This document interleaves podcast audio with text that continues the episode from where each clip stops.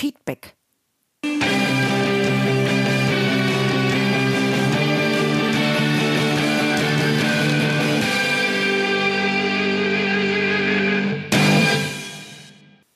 Herzlich willkommen zum heutigen Podcast aus der Reihe Verkaufsfrequenz. Dein Podcast zu den Themen Verkaufen, Empathie und Mindset, damit du deine Verkaufsfrequenz optimieren kannst. Mein Name ist Nadine Krachten, die Verkaufstrainerin. Und heute möchte ich mich mal mit dem Thema Feedback beschäftigen. Ich frage sehr, sehr gerne, wenn ich Verkaufsseminare gebe, wenn ich mit meinen Teilnehmern arbeite, ob meine Teilnehmer sich zum Ende des Gespräches bei Ihrem Kunden Feedback holen, eine Rückmeldung holen, wie das Gespräch gewesen ist. Und im Normalfall bekomme ich dann die Antwort, ja, wenn das Gespräch gut war und ich es nicht vergesse, dann hole ich mir auch mal ein Feedback. Selbstverständlich ist es ganz wichtig, wenn das Gespräch gut gewesen ist, dass du dir dann ein Feedback holst. Und bitte hol dir auch nicht nur ein Feedback, wenn du mal dran denkst, sondern implementiere das in dein Verkaufsgespräch, so wie die Verabschiedung oder die Begrüßung, dass es etwas ganz Normales und Alltägliches ist, dass du dir Feedback von deinen Kunden einholst, gerade wenn es gut gewesen ist, wie der Kunde das gefunden hat und vor allen Dingen, empfehle ich dir nicht nur zu fragen, wie er es gefunden hat, weil dann kommt häufig von dem Kunden so eine Aussage, wenn es halt gut war, ja, war gut. Das ist natürlich schön, das ist ein Lob, das ist ein Kompliment und das hören wir immer gerne. Nur ich empfehle dir auch deinen Kunden zu fragen, was ganz besonders gut gewesen ist oder was ihnen ganz besonders gut gefallen hat weil dann bekommst du ein, zwei Antworten, mit denen du auch arbeiten kannst, wo du hoffentlich im Laufe der Zeit merkst, welches sind so deine Stärken, was ist so das Besondere an deinem Verkaufsgespräch. Weil häufig ist es ja auch so, dass wir ein anderes Selbstbild haben, als das Fremdbild ist. Und vielleicht erfährst du dann noch Dinge, die du ganz besonders gut kannst und die bei deinen Kunden ganz besonders gut ankommen, die du gar nicht so auf deiner Agenda hattest. Oder die du, weil du gedacht hast, das ist selbstverständlich, ähm, nicht so beachtet hast. Und damit bekommst du halt, wie gesagt, sehr viel und sehr wertvoll Info was du vielleicht in anderen Gesprächen noch ausbauen kannst, noch verstärken kannst, damit sie noch besser laufen. Das Zweite, was natürlich in diesem Zusammenhang, wenn der Kunde sagt, ja, es war gut, genial ist, dass du dann in dem Zusammenhang auch um eine Empfehlung bitten kannst.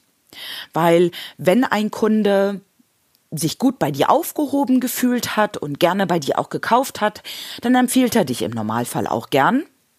Und das ist natürlich schön im Zusammenhang mit dem Feedback zu verknüpfen, dass du dort auch eine Empfehlung bekommst. Wie Empfehlungsmarketing wirklich gut funktioniert und welche Stellschrauben du dabei beachten solltest, werde ich in einem der nächsten Podcast aufgreifen. Dieses nur mal als Zusammenspiel Rückmeldung und Empfehlung.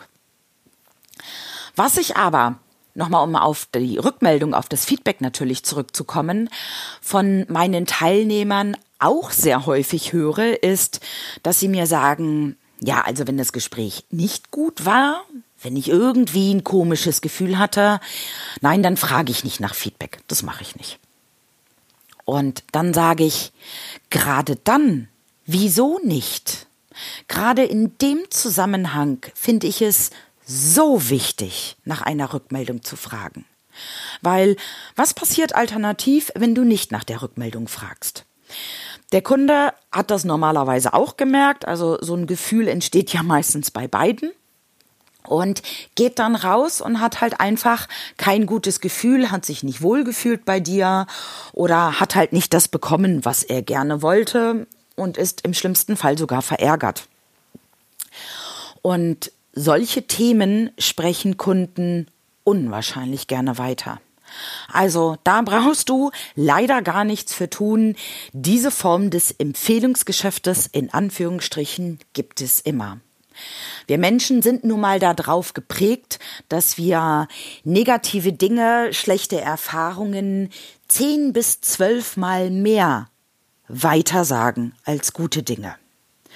Dann kann man sich natürlich auch fragen, hm, wieso ist das so, dass wir alle so negativ geprägt sind? Liegt es vielleicht so an den Deutschen? Nee, das liegt an der Evolution, weil es früher natürlich wichtig war, Gefahren weiter zu sagen, damit der Nachbarstamm nicht ähm, ja in die gleiche Gefahrenzone hineinläuft, in der ich mich als Jäger und Sammler als Beispiel gerade ähm, befunden habe.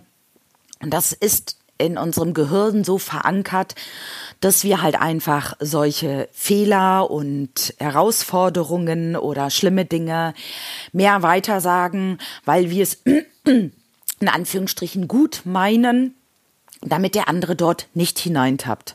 Also kann man da leider wenig zu. Es ist evolutionsbedingt. Nur dann geht der Kunde bei dir aus dem Gespräch raus, fühlt sich nicht gut und gibt dir zehn bis zwölf schlechte Empfehlungen.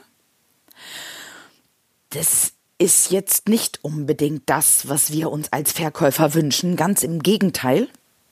Und gerade wenn das Verkaufsgespräch nicht gut gelaufen ist, ja, ich weiß, das ist manchmal eine Hürde, dann den Kunden zu fragen, und dann würde ich natürlich nicht fragen, wie hat Ihnen das Gespräch gefallen? dann wird dich wahrscheinlich der Kunde angucken und wird denken, na, was hattest denn du heute Morgen im Kaffee?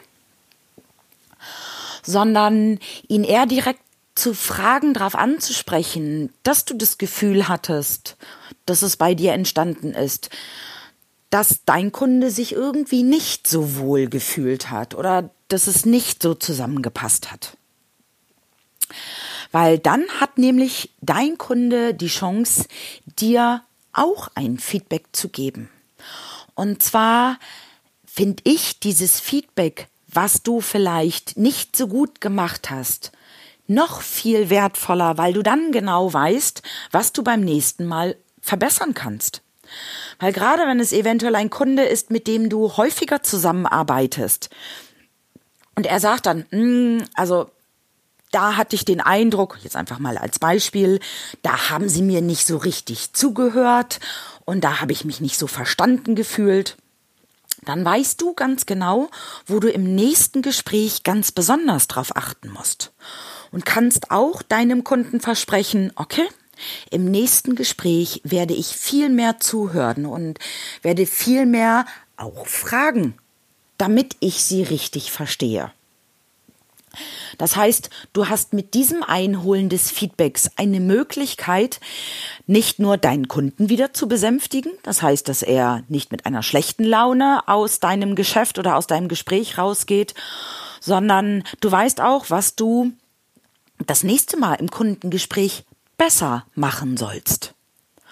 Der zweite Punkt ist, wenn du den Kunden danach fragst, kommt ihr, das ist meine Erfahrung, im Normalfall in ein gutes Gespräch hinein, wo der Kunde dir auch noch mal ganz viele Informationen über sich preisgibt, weil mit dieser Frage er sich wertgeschätzt gefühlt hat.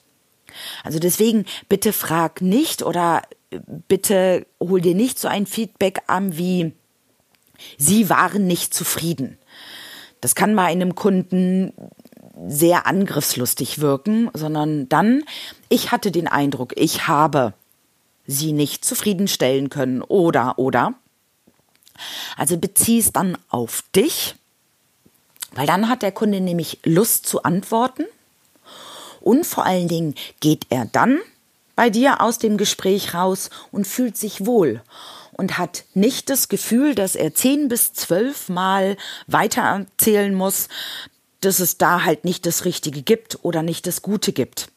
Ganz im Gegenteil, wenn, wird er erzählen, ja, das hat vielleicht im ersten Moment nicht ganz so funktioniert, irgendwie war das nicht so ein gutes Gespräch, aber ich fand das total klasse, dass der Verkäufer mich gefragt hat, woran es gelegen hat. Und dann konnte ich ihm auch nochmal erzählen, was für mich nicht gepasst hat.